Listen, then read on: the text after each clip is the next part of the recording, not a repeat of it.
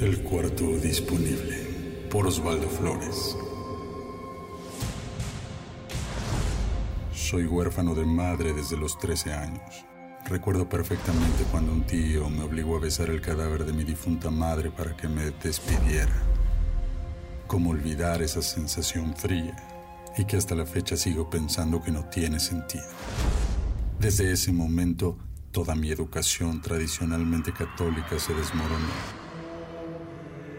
Y es que para mí todo quedó muy claro. A partir de ese momento me convencí de que la muerte no era un paso a un lugar mejor.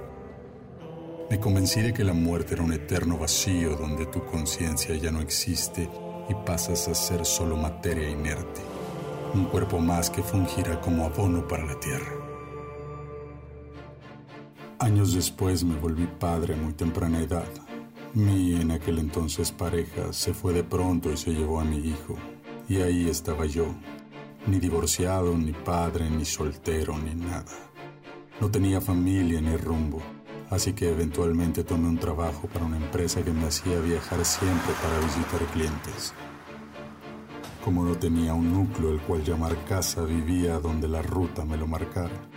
Esa semana Puebla, Veracruz, Jalapa y otras 40 o 50 ciudades.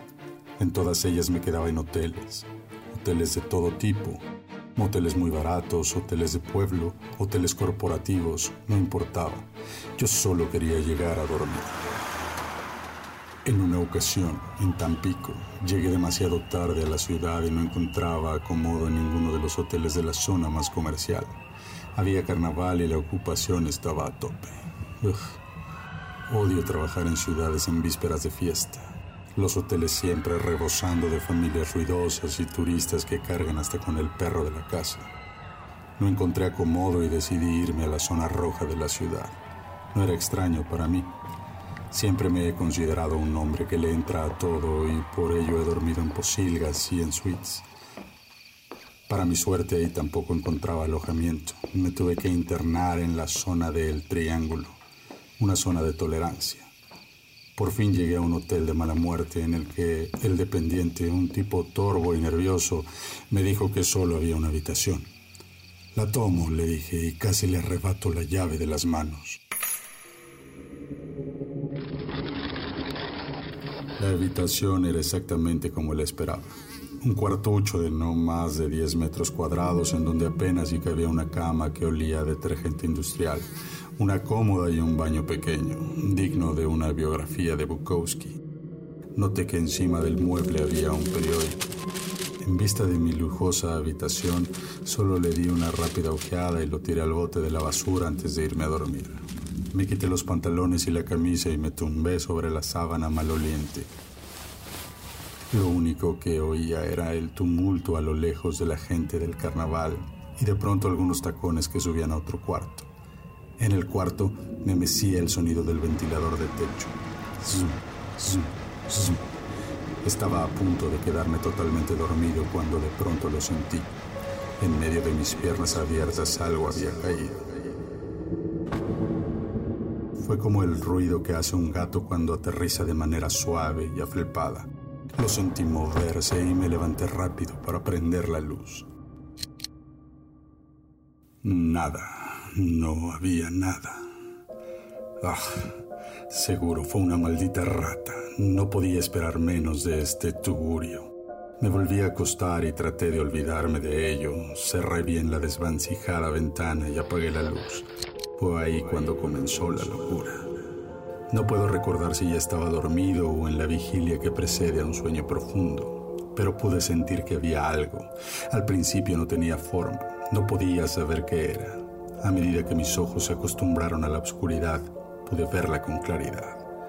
Una cabeza se asomaba desde abajo de la cama.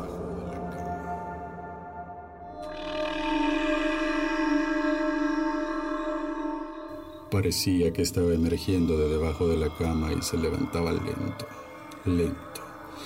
Al principio solo la coronilla, luego las cejas y finalmente unos ojos vacíos que me miraban, sin ninguna expresión, como la cabeza de un decapitado. No me podía mover, como cuando se te encima el muerto y la terrible visión estaba ahí hasta que dejó de estar. Bañado totalmente en sudor, logré levantarme de la cama y aún en la oscuridad podría sentir que algo se movía debajo de la cama. Corrí a prender la luz y me asomé. Debajo de la base de la cama, ahí estaba, sin que yo la haya podido ver antes. Era un contorno de tiza, tal y como en las películas, describiendo perfectamente la silueta del cuerpo del crimen. La forma era irregular, como si el cuerpo hubiera estado de lado, pero era, en definitiva, la forma de un cuerpo.